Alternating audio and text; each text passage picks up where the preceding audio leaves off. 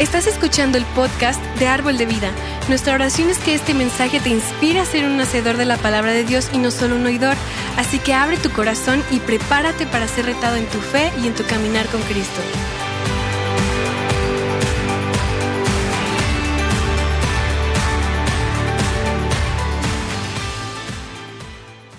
Dios tiene grandes cosas para nosotros. ¿Cuántos, ¿Cuántos, creen eso?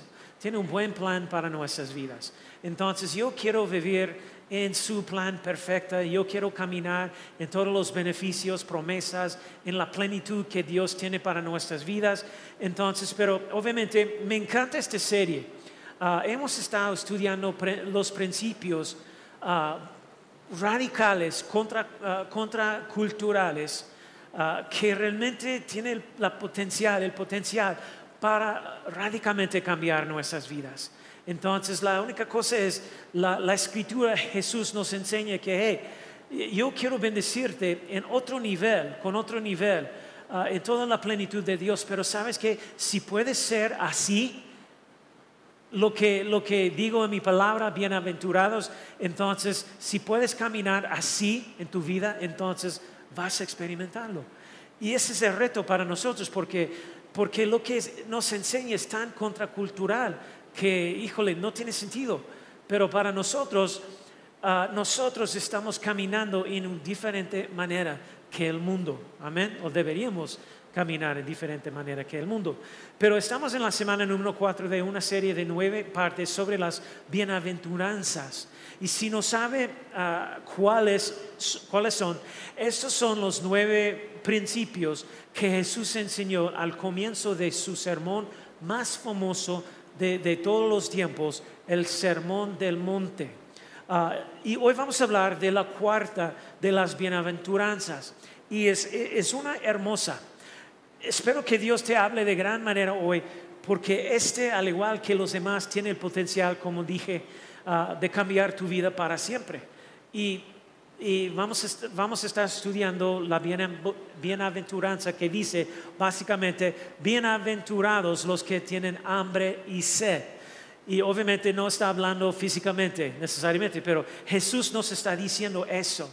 Bienaventurados, dice en Mateo 5:6, bienaventurados y lo que ya hemos aprendido en las ah, semanas anteriores es que esta palabra en el, griego, lo cual es el idioma original del Nuevo Testamento, el griego es la palabra bienaventurados, es la palabra macarios en griego, que en realidad significa, es la palabra en, en el idioma original, es la palabra feliz o felicidad, pero no el tipo de felicidad que el mundo conoce. Eh, el verdadero significado de esta palabra se refiere a una felicidad que no depende de circunstancias o sentimientos, es una felicidad muy diferente, es una felicidad que, que solamente viene de Dios y es eterna y eterna. Una felicidad que sin importar el peor momento que estés enfrentando, no puede ser cambiada ni afectada. Entonces nada puede sacudirlo cambiarlo, afectarlo. Entonces, ah, pues, en otras palabras, podemos tener felicidad en medio de circunstancias horribles. Una, una felicidad de fe, una felicidad bíblica, una felicidad de Dios, es lo que estamos diciendo. Y sabes que eso significa que nosotros podemos tener un consuelo, un consuelo y confort que el mundo nunca va a saber o experimentar es algo diferente para nosotros. Entonces, la escritura dice, bienaventurados los que, más o menos está diciendo, aquellos que tienen dos cosas, aquellos que tienen hambre y sed de qué? Justicia. Y voy a definir lo que significa justicia más adelante en el mensaje. Pero, pero más o menos eh, es ese sentimiento, este anhelo este apetito de justicia. ¿Por qué? Dice la escritura, porque ellos serán qué? Saciados. ¿Y cuántas personas quieren vivir su vida satisfechos, saciados, llenos con toda la plenitud de Dios? ¿Verdad? Y pues, bienaventurados los que tienen hambre y sed de justicia, porque ellos serán saciados. Hay otra traducción de esta escritura que me encanta, que se encuentra en, ah, e- e- en la nueva Biblia viva. Dice, dichosos los que tienen hambre y sed de justicia, porque quedarán como satisfechos, satisfechos. Y hay otra traducción que me encanta también, que dice algo aún mejor. Misma escritura dice, afortunados los que tienen hambre y sed de justicia, porque quedarán como completamente satisfechos por Dios. Completamente satisfechos. Imagínate viviendo completamente sati- satisfechos. Entonces, ¿cuántos quieren vivir así? Ya, la mitad, los otros, ah, no, yo quiero ser insatisfecho. Y satisfechos, completamente satisfechos. Así que estoy dedicando este mensaje hoy a cada persona que no está satisfecha. O, o sea, has estado viviendo su vida y has estado persiguiendo muchas cosas y sin embargo todavía te sientes vacío. No sé, probablemente estoy seguro que hay personas aquí eh, y eso te describe hoy. Entonces, y Jesús usa la metáfora del hambre y la sed. Y no sé si alguna vez, si somos honestos, si alguna vez has tenido hambre de algo, pero no estás seguro de que tienes hambre. ¿Alguien sabe lo que estoy diciendo? Es que eh, eh, todo el tiempo, me sucede todo el tiempo. Es como, es como si abrieras la puerta del ref- refrigerador y, como, y, tuvieras que quedarte allí por un rato. Porque tienes opciones, pero no quieres ninguna de ellas. ¿verdad? Hay, uvas, hay queso, hay eh, no sé qué. Y, eh, o si alguna vez has estado en la hamburguería, ¿cuántas personas han, ha- han comido allá? Ya, ¿sí? Me encanta ese lugar. Y, y hay 20, por lo menos, como 20 hamburguesas diferentes. Y todos se ven bien, pero ninguna se ve bien al mismo tiempo. ¿Ti- ¿Tiene sentido eso? Ah, ¿Sabes? No, solamente yo soy disfuncional, no sé. Y creo que, creo que es una buena imagen de la vida. Y pues no sé si recuerdas, ah, pero en, los ochentas, vamos a ver si el segundo, ser- ser- ah, segundo servicio es más, más listo que, que primero. Pero en los ochentas, mi, mi época como adolescente, una de mis bandas favoritas de, todo- de todos los tiempos, U2. U- ¿a- ¿Alguien? Yes, yes, mi gente, mi gente. Y entonces escribieron una canción.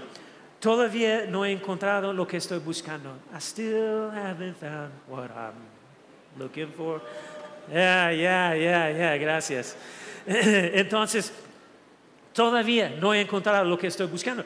Y creo que, creo que muchos de nosotros, esa es probablemente nuestra canción principal para nuestra vida, el tema de nuestra vida. Y porque siempre estamos buscando algo, siempre estamos buscando en alguna parte ah, y todos nosotros estamos en esta búsqueda de satisfacción. Y Dios está diciendo, hey, hey, hey, Oye, tengo una solución si estás buscando una comida con la que nunca tendrás que volver a comer. Algo que va a satisfa- satisfacerte para siempre. Y para aquellos de ustedes que dicen que no están totalmente satisfechos con lo que han estado buscando toda su vida, hay una historia en la Biblia sobre un hombre llamado Salomón. Es el hijo del rey David. Y no sé si conoces su historia, pero lo vemos en la Biblia como el rey de Israel. Y si sabes algo sobre él, fue el hombre más rico que jamás haya vivido. De hecho, dice también que la reina de Saba vino a él y adoraba su riqueza y su sabiduría. Eh, Fue un hombre de mucha sabiduría también. Incluso Dios dijo que él era el hombre más sabio que jamás haya vivido. Y de hecho, él escribió la mayor, parte de los proverbios, pero también él escribió este, este libro miserable llamado Eclesiastes. Digo eso porque es, es un libro deprimente. No sé si han leído este libro. Pero en él, ese libro, ves este viaje de Salomón. Dos capítulos de, de- de un tipo que literalmente probó todos los alimentos en el refri y ninguno los, satis- los satisfizo. Nada, nada, nada. Él. Entonces lo intenta todo, todo. En el- de hecho, en el primer- primerísimo capítulo intenta con, intenta, ah, él, prueba o intenta con el, el conocimiento, la educación, porque esa es la vida de Salomón. Porque él pensó, su mentalidad, él pensó que, ¿sabes qué? Si, ob- si obtengo al- algunos títulos, si obtengo mi licenciatura, mi maestría, mi doctorado, si consigo esos certificados para ponerlos en la pared, y, luego dice esto, mira lo que dice él. Con esta mentalidad, él dice, Eclesiastes 1.18, dice, porque en la mucha sabiduría hay mucha qué? Angustia. Y básicamente lo que está diciendo es, ¿sabes qué? Con todo el conocimiento del mundo que tengo, yo he perdido mi ino- inocencia, mi ignorancia. ¿Y quien aumenta el conocimiento? Aumenta el qué? Dolor. Todo lo que ha experimentado él. Entonces, crea, aumenta el dolor. Y luego al final del libro, él dice en Eclesiastes, capítulo 12, versículo 12, dice, y el hacer muchos libros no tiene fin. Y demasiada dedicación a ellos es fatiga del cuerpo. Y todos los estudiantes di- dijeron que, ah, sí, pastor, yo sé los libros, y que cole, olvídalo. Y, ah, ese soy yo. Y luego pasas el siguiente capítulo y él sigue más o menos su mentalidad. Él, está, él sigue una carrera y porque él está pensando que, hey, ¿sabes qué? Tal vez necesito un buen trabajo. Tal vez necesito un buen auto. Ah, tal vez necesito establecer más metas altas. Necesita algunos logros. Necesita disfrutar de unas buenas vacaciones. Y entonces estamos viendo su vida y luego, eso es lo que dice en Eclesiastes, capítulo 2, versículo 10 a 11. Dice, no les negué a mis ojos ningún deseo, nada.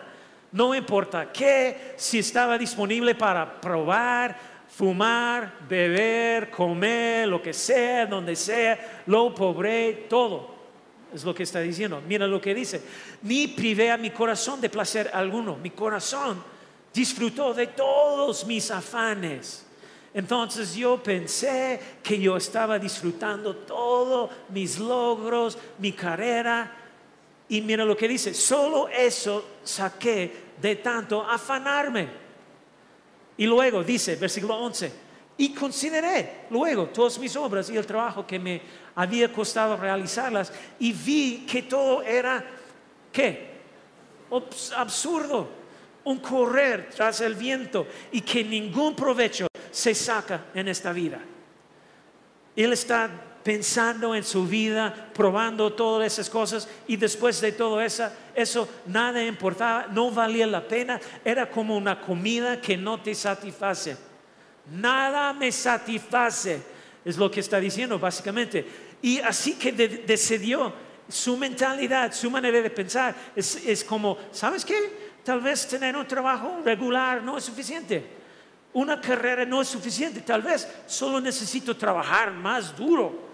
Tal vez necesito convertirme en el CEO de la corporación.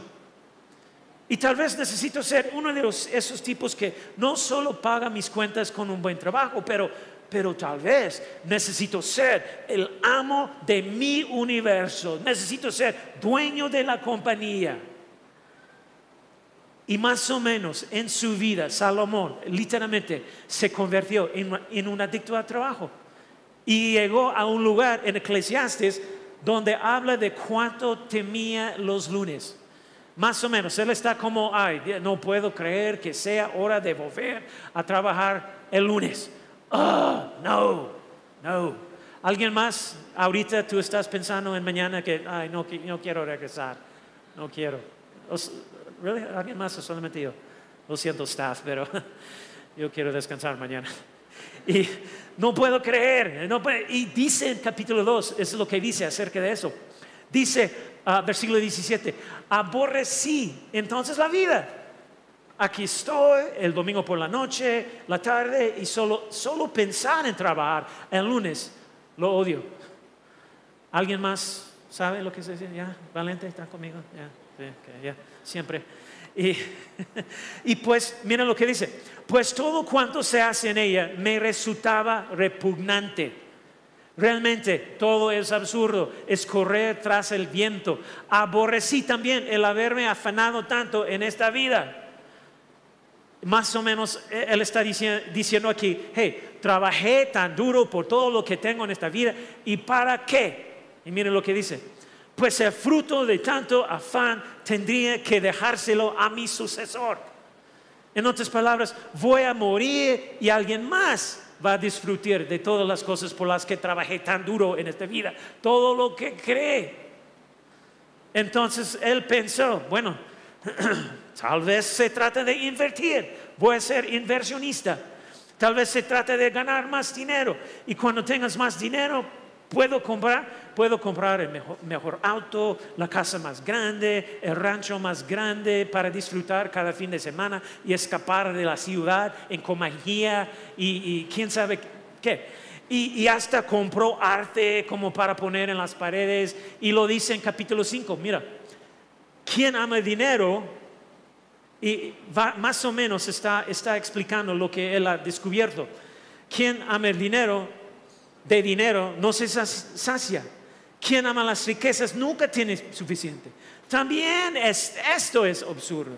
Donde abunden los bienes, ah, donde abunden los bienes sobra, quien se los gaste y qué saca de esto su dueño, aparte de contemplarlos.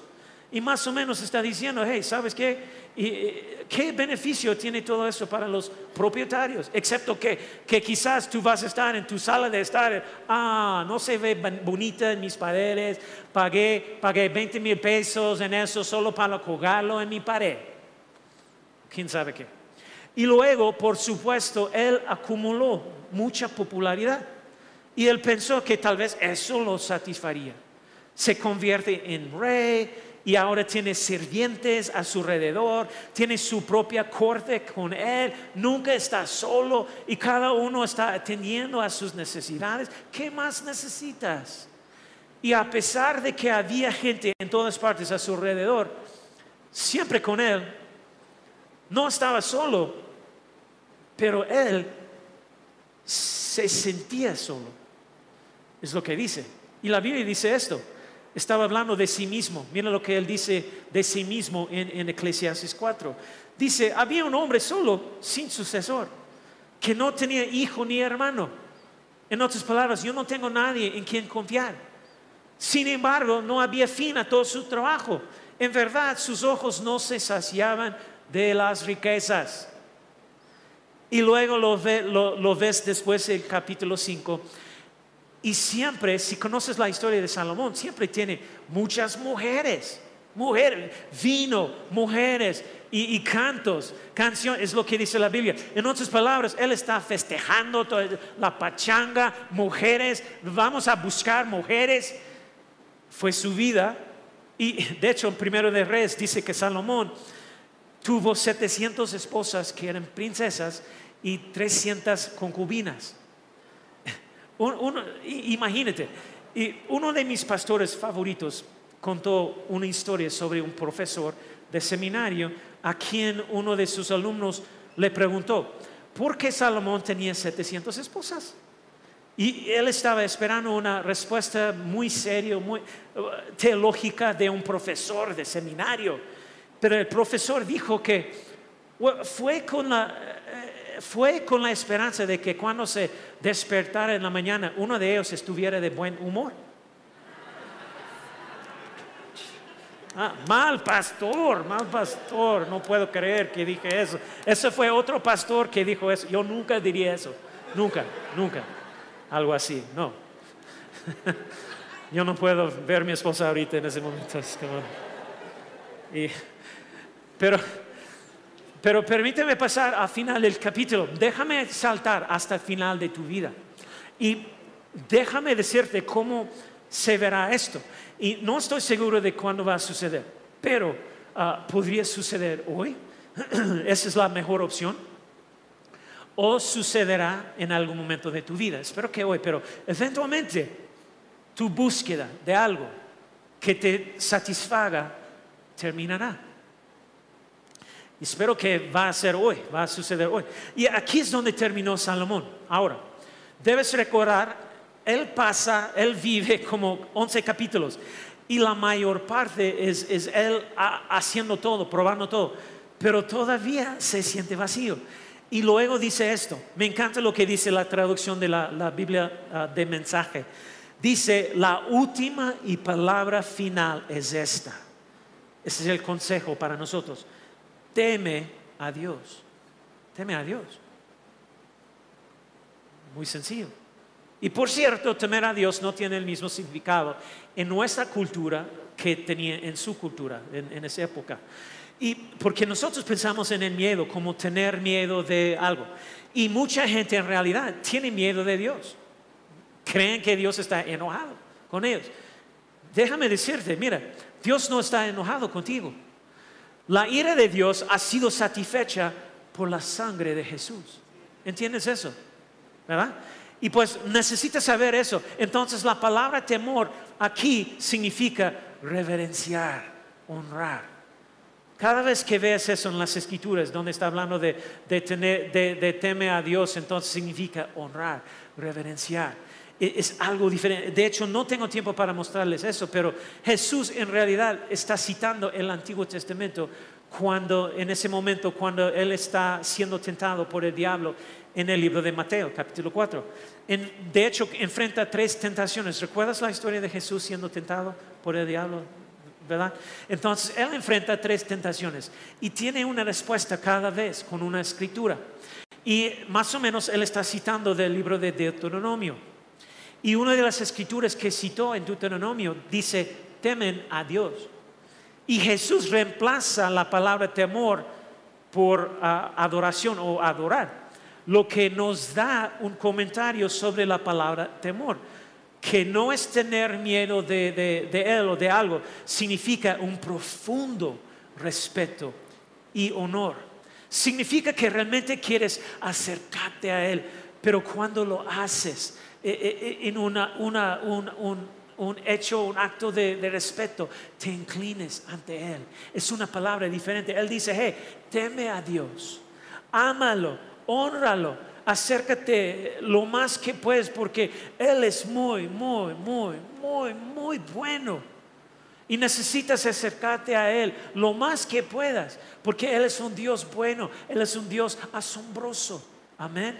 Y Él merece nuestro honor y respeto. Ese es el significado de temer a Dios aquí.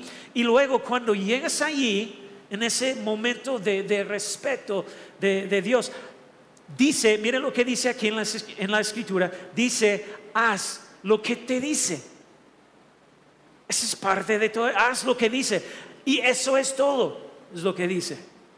Y mucha, mucha gente dice, ah, sabes que lo amo, lo conozco, lo voy a confesar, sí, yo soy cristiano, pero, pero no sé si quiero hacer todo lo que dice él.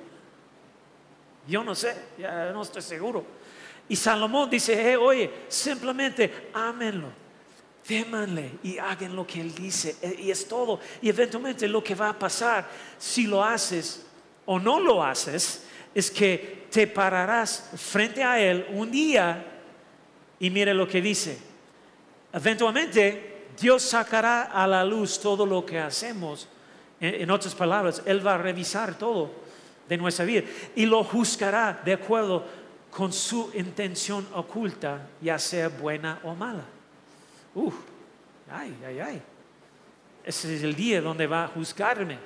Eh, eh, básicamente lo que Salomón está diciendo es esto. Si estás buscando, si aún no has encontrado lo que estás buscando, hoy vas a tener la oportunidad de temer a Dios, de adorar a Dios, de acercarte a Él y luego a vivir la vida que Él siempre quiso para ti.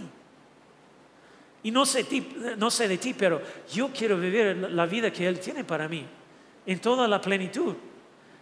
Y si no lo haces, descubrirás hoy que, fue la forma correcta o lo descubrirás después cuando sea demasiado tarde.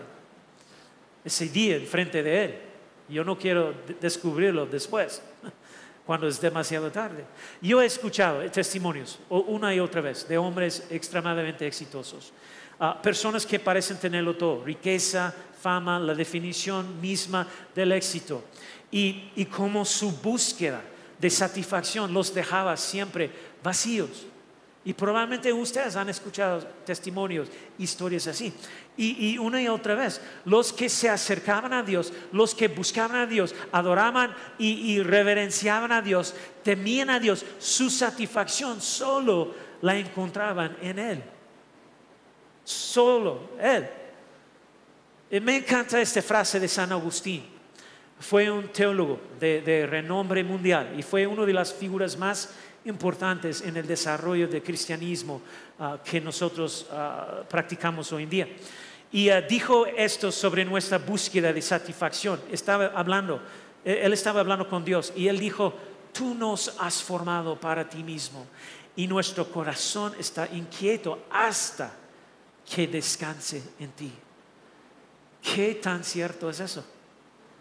Estoy verdaderamente convencido que cada uno de nosotros necesita examinar nuestro corazón, examinar dónde estamos en la vida y decidir que esta bienaventuranza se convierta en una prioridad en nuestra vida.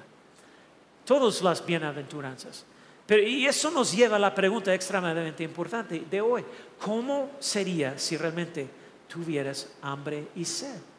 de justicia.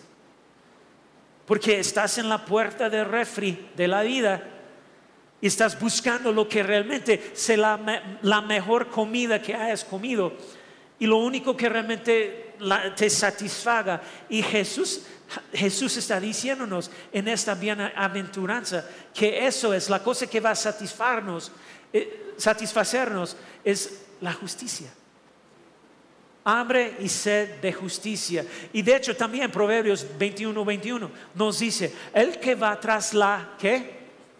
justicia y el amor haya vida, prosperidad y honra. Yo quiero vivir vida, prosperidad y honra. ¿Alguien más? Amén. Entonces, ah, ¿cuál, es el, ¿cuál es el problema? ¿Por qué no andamos en estas cosas? ¿Qué nos impide obtener todo lo que Dios tiene para nosotros? Y siempre le pido a Dios que me dé formas creativas para ayudarte a aprender, crecer, porque sé lo que Dios tiene para ti. Y lo más frustrante para mí, honestamente, personalmente, como pastor, es saber que Dios tiene algo para ti que podría satisfacerte por completo, pero aún así muchas personas no eligen tomarlo. Ah, eso, qué triste. Así que, así que ellos simplemente están tomando un pedazo de Dios y eso es lo que sucede en las iglesias. Tiene gente que va de iglesia en iglesia, ah, son, son, los, ah, ¿cómo se dice? Son los saltadores de iglesias. No sé si entiendes ese término, más o menos. Ay, ¿sabes qué? No estoy siendo alimentado en esta iglesia. Lo siento, pastor, ya me sé todo lo que enseña el pastor. Eh, eh, eso ya lo escuché. Me gradué del instituto bíblico. O quién sabe qué. Yo, tomé 52 clases consecutivas de discipulado y liderazgo y, todo. Hello. Amén o ouch. Y desafortunadamente sucede mucho en las iglesias. Y los pastores, los pastores preparan una comida increíble y hay gente que no la quiere. Ponemos una comida en un plato y algunas personas no quieren comerla. ¿Por qué? Porque han creado algunos escenarios en su corazón, su mente, que mantiene su apetito y su hambre como de Dios en lugar de hacia Dios. ¿Tiene sentido eso? Quiero darte dos cosas que evitarán que tengas hambre por Dios. Y voy a mostrarte las dos formas en que puedes buscar la justicia y obtener todo de Dios. ¿Quieren saber lo que son? Entonces, dos cosas. Aquí está primero, las cosas que e-, evitarán que tengas hambre por Dios. Es, número uno, nos llenamos de las cosas equivocadas. Algo así como, ya comiste. Y aunque te espera una comida buena, ya comiste algo.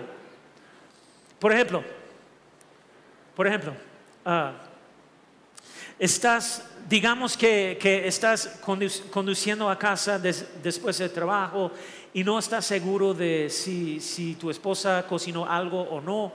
Así que pensaste que, ah, ¿sabes qué? Tal vez mientras estoy llenando mi tanque de gasolina voy a comprarme algo en Oxxo y comer algo de su comida de primera clase. ¿Verdad? Y vamos, tienen esa maravillosa, maravillosa promo de, de dos vikingos por 20 pesos. 20 pesos. Y las salchichas, ustedes saben, no estoy exagerando, las salchichas tienen una costra exterior, una especie de capa de color marrón, amarillento, porque han estado dando vueltas en el calentador de salchichas durante como 15 horas, ¿verdad?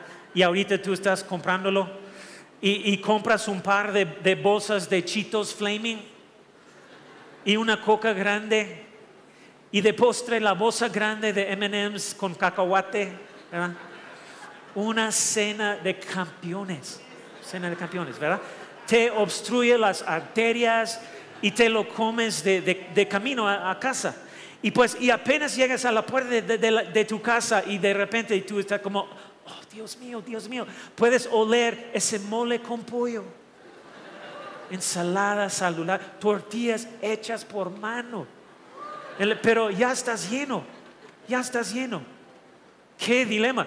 Y eh, recuerdas cuando tu mamá estaba cocinando la cena cuando eras niño y int- intentaste comer algunas galletas o pingüinos antes de la cena y tu mamá está gritando, ¡ay, no comas eso! ¿Verdad? Vas a arruinar tu cena. ¿Alguien más? ¿Tu casa fue disfuncional? Solamente yo. O, si estás en el restaurante y te traen una canasta de pan. O si estás en Texas, todos los totopos y salsa que puedes comer. Antes de la comida, ¿verdad? Y para cuando llega tu comida ya estás lleno de otras cosas. Ahora no hay lugar para la comida que realmente quieres comer. Y, quiero que pienses en tu vida. Las cosas que te has llenado que no te han satisfecho. Las cosas que consumes que no te satisfacen. O esto, si tuvieras, si tuvieras escribir, ¿qué escribir? Un libro de Eclesiastes. ¿Cómo sería el tuyo? Y yo sé esto, que el pecado, el pecado sabe bien. Está divertido, ¿sí o no? Nadie quiere admitirlo. Si no fue divertido y no sabe bien, no estaba haciéndolo correctamente. Entonces, ah, pero, eh, pero, pero nunca satisface. Nunca. De hecho, en Hebreos capítulo 11, cuando se estaba hablando de Moisés, dice ah, Hebreos 11, 25, Moisés preferí, preferí eso, ser maltratado, maltratado con el pueblo de Dios a disfrutar de los efímeros placeros del pecado. No dura, no satisface. Yo quiero que pienses en algo hoy. El Señor dice esto en Isaías capítulo cinco- 50, ah, 55, versículo 1, 2. Dice, todos los que tengan sed, lo has buscado, todo lo has probado, todo, vengan a tomar agua. Y los que no tengan dinero, vengan, compren y coman. Compren vino y leche sin que les cueste nada, gratis. ¿Para qué gastar el dinero? ¿Por qué gastar tus esfuerzos, tu vida? ¿Por qué gastar dinero en lo que no es verdadera comida? ¿Para qué desperdiciar los ingresos en lo que no satisface realmente? Y mira lo que dice, escúchenme con atención. Así comerán bien y disfrutarán de buena comida. Me, encanta como la traducción al inglés dice al final de ese pasaje de- de las escrituras. Dice, escúchenme bien y comerás del bien. Tu alma gozará de rico alimento que sacia. Para algunos de ustedes, ¿sabes qué? Es, es hora. Es hora de, de una comida diferente. Es hora de, de- de- tienes que llenarte de algo diferente, al- algo más. Y pues para algunos de ustedes tal vez no se estén llenando con algo incorrecto, tal vez están tomando, toman- tomando una decisión consciente de no tomar lo que Dios realmente les está ofreciendo. Y, y pensaba en eso mi- mientras estudiaba es- esta semana, ¿por, por qué alguien va a ver algo que sé que va a cambiar tu vida y aún así no lo quieres? Y creo que es porque simplemente no sabes lo bueno que es. ¿Cuántas veces perdimos las cosas porque no sabemos lo, lo que bueno es? Lo bueno que es. No sé si alguna vez alguien te ha ofrecido, comida y tú estás, ay, no, no, no, no, gracias. Soy muy especial con la comida exigente, eh, las cosas que como. co- como las mismas cosas y no me gusta probar algo nuevo. Pero yo tenía un tío que era de la India y cuando éramos, ah, mi hermano y yo, éramos pequeños, mi hermano y yo, solíamos ir a visitar a nuestros primos durante el, verano, cada verano. Nos encantaba estar con nuestros primos, pero odiábamos la comida porque, porque mi tío, mi, mi- mi tía, cada comida era comida india. Curry, curry, curry, curry, curry, curry, curry. ¿Cómo se dice curry? Curry, ¿sabes lo que estoy diciendo? Curry. Híjole, súper, ah, ah, todo tipo de asquerosos curry. Ah, súper picante, sobredosis de je- jengibre, o cómo se eh, jengibre y azafrán. Y, y porque mi tío era indio, eso es todo lo que comían, comida horrible, horrible. Entonces yo todavía estoy traumatizado por comer esa comida. No sé cuántas veces a lo largo de los años la gente me, me ha ofrecido comida india y no la comeré. Sin embargo, probablemente como, no recuerdo, como hace cuatro o cinco años, nos invitaron a cenar a la casa de, de unos amigos. Estaban sirviendo comida india. Y cuando llegué, la primera cosa que dije fue, ¿saben? No me gusta la comida india, lo siento. eh, Tiene, tiene uh, peanut butter and jelly, como mermelada y mantequilla de maní, sándwich o algo así. Y me convencieron de probar este platillo que se llama pollo de mantequilla. No sé si alguien ha probado este, ese plato de pollo de mantequilla. ¿Alguien aquí? Híjole. Y lo que me convenció fue que estaba hecho con, con como cinco galones de mantequilla pura. En serio, es un guisado de, de mantequilla. Me encanta la mantequilla. Y así que lo probé y lo juro, es la comida más increíble que he, comida- que he comido en toda mi vida. Riquísimo. No puedo creer que mi tía, mi tío nunca nos hicieron pollo de mantequilla cuando era niño. Me encanta ese plato. De hecho, el miércoles, mi, esposa y yo estaba, estamos ordenando ah, el almuerzo de lun- lunch en Uber Eats. Y había un nuevo restaurante en Uber Eats que no he visto, llamado La Casa de Curry. Y aquí en León, aquí en León. ¿Y sabes lo que tienen? Pollo de mantequilla. Oh, Dios mío, el cuarto sacramento de la Santa Cena. Entonces, ah, pollo de mantequilla. Y hay que re- lo pedimos con un poco arroz, ah, de arroz, estaba riquísimo, riquísimo, riquísimo. ¿Y sabes lo que hicimos? Le pedimos de nuevo para cenar, mismo día, almuerzo y cena. Probablemente voy a pedirlo de nuevo hoy, porque ayer lo ordenamos también. Eh, No estoy exagerando. Entonces, es como encontré la the, the- the Holy Grail, no sé cómo se dice. Y, y pues, mira, algunos de ustedes han, han rechazado algunas de las cosas de Dios. Y porque, ay, no, no, está bien, estoy bien. Y el, el bautismo, ya yo sé lo que es eso. Y yo sé que Dios lo ordenó, pero lo hice, hice cuando era niño, no fue significativo. Yo era niño, mis padres me obligaron a hacerlo, pero no, no, no, no, no, gracias. Y quiero decir, hey, hey, no tienes idea de cómo seguir el Señor y hacer algo que Él mandó. Eh, eh, es, una de las experiencias más poderosas de tu vida. Tú no sabes lo que estás perdiendo. Hello, ¿sí o no? Pero hay gente que todavía dice, nah, estoy bien. No, gracias. Y siempre le digo a la gente, hey, hey, pruébalo, pruébalo, pruébalo. Grupos de vida, pruébalo. Bueno, la, gente no sabe por lo que estoy pasando. ¿Por qué debería ser parte de un grupo? No, no, no, no gracias. Li- lidera un grupo de vida. No tienes idea de cuánto crecerás hasta que lideres algo.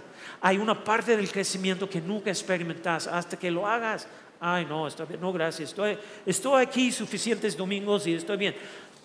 Pero entonces la Biblia nos dice, Salmos 34, versículo 8, dice, prueban y vean que el Señor es bueno. Dichosos los que en Él se refugian. No tienes idea de lo que te estás perdiendo. Algunos de ustedes han rechazado las cosas de Dios por cómo otro les sirvió esa comida. Y le echaron la culpa a Dios porque otro no supo prepararla. Estuviste en un lugar donde abusaron de ti, de maltrataron, y, tú dices odia la iglesia. Por supuesto que odias la iglesia después de todo eso. Y te ha dejado este mal sabor de boca. Y tú, tú estás diciendo que no volveré a comer eso. No. Y para algunos de ustedes lo han rechazado. No tienen hambre de Dios. Nada, sabes que no, gracias, estoy bien, no quiero eso. Pero nunca vas a saber que la comida india, el pollo de mantequilla, es tan buena, rico. Híjole, ¿sabes qué? Vamos a despedirnos y vamos a la casa de Curi. Todos, ¿sabes qué? Yo creo que sería bien padre si todos deberíamos ir a la casa de Curi hoy, después del servicio. ¿Están conmigo? ¿Quién va, quién va a ir? Vámonos. Nunca, nunca, he estado ahí, solo lo hemos pedido a través de Uber Eats. Y, ah, pero todos deberíamos ir hoy. Y ah, tienes que pedir arroz con tu orden y también tienes ese pan que, ay Dios mío, no puedo concentrar.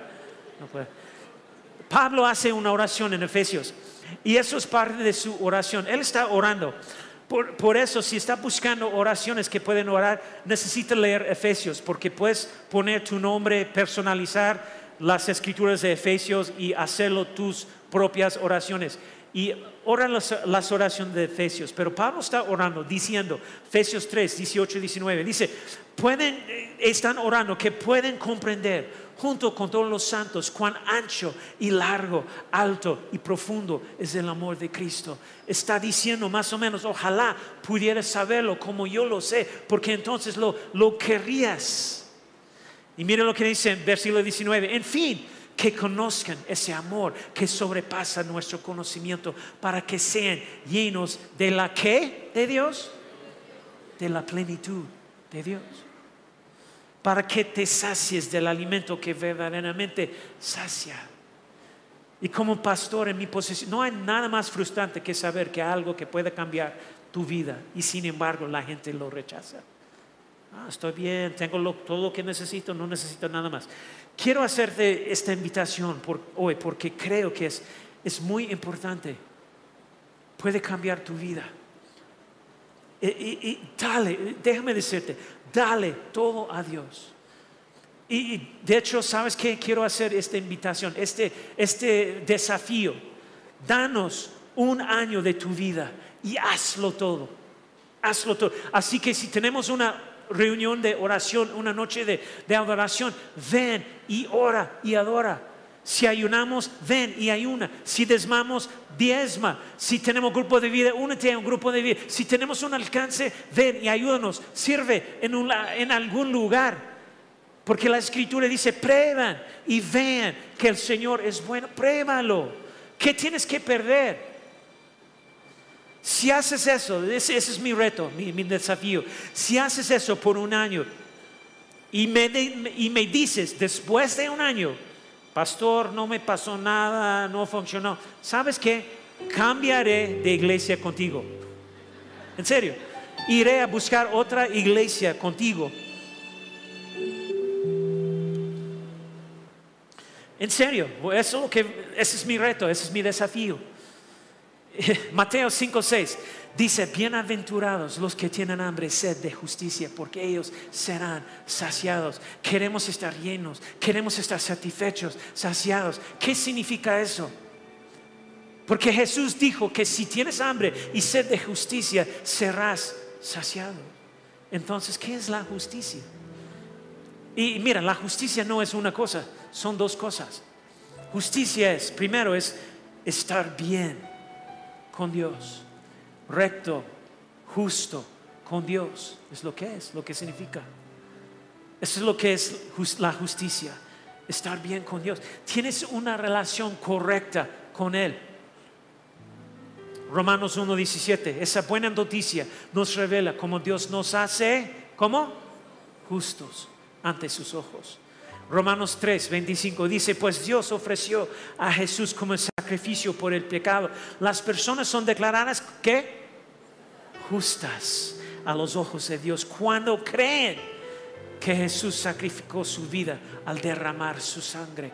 Estamos hablando de la salvación que fue comprado por medio de la sangre de Jesús. Algunos de ustedes van a tener esa oportunidad hoy. Lo voy a decir de esta manera. Jesús pagó por tus pecados. ¿Quieres estar bien? Justo ante Dios, recto. Es, una invitación a sentirte justo, bien, recto. Que aunque hayas hecho cosas, errores, pecados, lo que sea, Jesús lo paga. Y, y luego tienes esa conciencia limpia cuando haces las cosas bien con Él. Romanos 5 lo dice de esta manera. Entonces, ya que hemos sido hechos justos a los ojos de Dios por la sangre de Cristo, con toda seguridad Él nos salvará de la condenación de Dios. Pues como nuestra amistad con Dios quedó restablecida por la muerte de su Hijo, cuando todavía éramos sus enemigos, con toda seguridad seremos salvos por la vida de su Hijo. Así que ahora podemos alegrarnos por nuestra nueva y maravillosa ¿qué? Relación con Dios. Gracias a que nuestro Señor Jesucristo nos hizo ¿qué? Amigos de Dios. Amigos de Dios. Todo depende de mi relación con Dios y por lo que hizo. Y puede ser, puede ser, podemos ser considerados amigos de Dios, su amigo, una vez que le entregué mi vida. ¿Cómo puedes estar bien con Dios? Justo con Él y es una relación con Él, nada más. Él no es solo tu Dios, sino que es tu amigo. Soy amigo de Dios. Tú eres amigo de Dios. Tú, no sé, es un, es un cambio de relación. No sé si entiendes la, la, realidad de lo que significa esto. Y hasta que hayas experimentado eso, nunca habrás experimentado verdaderamente el cristianismo. Porque saber que cuando estás orando no estás solo hablando con una deidad, estás en presencia de tu mejor amigo y te sientes tan cómoda con él como lo haces con tu mejor amigo terrenal. Y lo quiero tanto eso para ti. Mateo nos dice, Jesús dice, no todo el que me dice Señor, Señor entrará en el reino de los cielos. Eh, dice, jamás los conocí aléjanse de mí, hacedores de mal. En otras palabras, Jesús está diciendo, hey, no estoy buscando religión, estoy buscando una relación. Somos hechos justos con Dios al entrar en una relación con Él. Así que si quieres buscar la justicia, te la estoy poniendo un plato ahora mismo y es la mejor comida que has probado en tu vida. Nunca volverás a tener hambre. Nunca. Así que si quieres buscar la justicia, entonces es todo lo que necesitas. Pero no se trata solo de estar bien con Dios. Justo también significa vivir bien o justo en la tierra. Eso es importante porque hay gente que dice, Ay, bueno, eh, eso hice y todavía no estoy satisfecho. Eso es porque estás viviendo la vida a tu manera. Proverbios nos dice, hay caminos que al hombre le parecen rectos, pero que acaban de ser caminos de muerte. Espero que eso no suceda. Y pues eso no significa necesariamente la muerte física, pero puede significar la muerte de tus emociones, la muerte de tus sueños, la muerte de todo lo que te importa. Descubrirás que eh, quizás eh, estás descubriendo o estás experimentando que la vida no te funciona. Así que, ¿qué hacemos? Tenemos una vida justa en la tierra siguiendo un estilo de vida que Dios quiere que nosotros vivimos. Y se encuentra en su Biblia este estilo de vida. Se encuentra en su Biblia. Así que aunque la cultura cambia y todo se está alejando de la autoridad de la palabra de Dios, nosotros no. No deberíamos. Necesitamos evaluar nuestro estilo de vida y si no se alinea con la justicia, entonces debemos hacer los ajustes. Proverbios dice, en el camino de la justicia se halla la vida ¿Sabes lo que significa la palabra vida en este pasaje de las Escrituras? En el idioma original del Nuevo Testamento significa plenitud. Es la comida que satisface completamente y es el camino para vivir en el cielo por toda la eternidad, para siempre. Y mira, el resto de la escritura dice, por ese camino se evita la muerte. Hay una historia en la Biblia donde Jesús estaba solo y se encontró con una mujer samaritana al lado de un pozo. Y cuando él llega ahí, ah, ya hay mujer sacando agua del pozo y entonces, y Jesús dice, oye, mientras estás sacando el tuyo, ¿me podías traer un trago también? Está sorprendida porque los judíos no hablan con los samaritanos, como las clases no están mezclando, comunicando, es prohibido, y los hombres no hablan solo con las mujeres. Y Jesús, siendo el Dios asombroso que es, e, en ese momento rompe las barreras raciales y de género y ella sabe que ese es un encuentro extraño, pero Jesús le dice, ¿podría darte agua donde nunca más querrás beber o nunca vas a tener que beber? Ella dice, sí, me encantaría. ¿Algo de saciarme por siempre? Sí. Entonces Jesús le dice que vaya a buscar a su esposo. Y él responde, no tengo uno. Y Jesús dice, tienes razón, has tenido cinco y el hombre con el que vives no es tu marido. Y ese fue su libro de Eclesiastes, de esa mujer, porque intenté, intenté, intenté, lo intenté, lo intenté, lo intenté. Así que ahora él tiene su atención y ella dice, me encantaría, pero hemos estado esperando, esperando, esperando a, un Mesías que se supone que vendrá algún día y no sé si va a venir. Me encanta la respuesta de Jesús en ese momento, porque Él es la respuesta. Y Él dice en Juan 4:26, hey, ¿sabes qué? No tienes que esperar más, ni buscar más. Y esta es mi invitación de hoy. Si estás viviendo tu vida y has sido miserable, insatisfactoria, todo este mensaje en esta bienaventuranza es para ti. Y si estás buscando y crees que lo van a encontrar en otros lugares, tu búsqueda nunca terminará.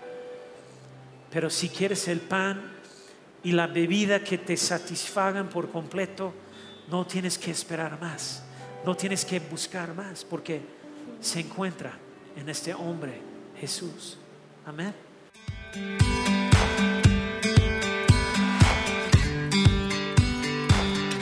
Esperamos que hayas disfrutado de esta palabra. Puedes encontrar más mensajes e información sobre nuestra iglesia en www.arboldevidaleon.com.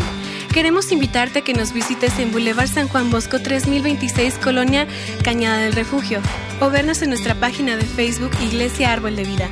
Una vez más, gracias por escucharnos.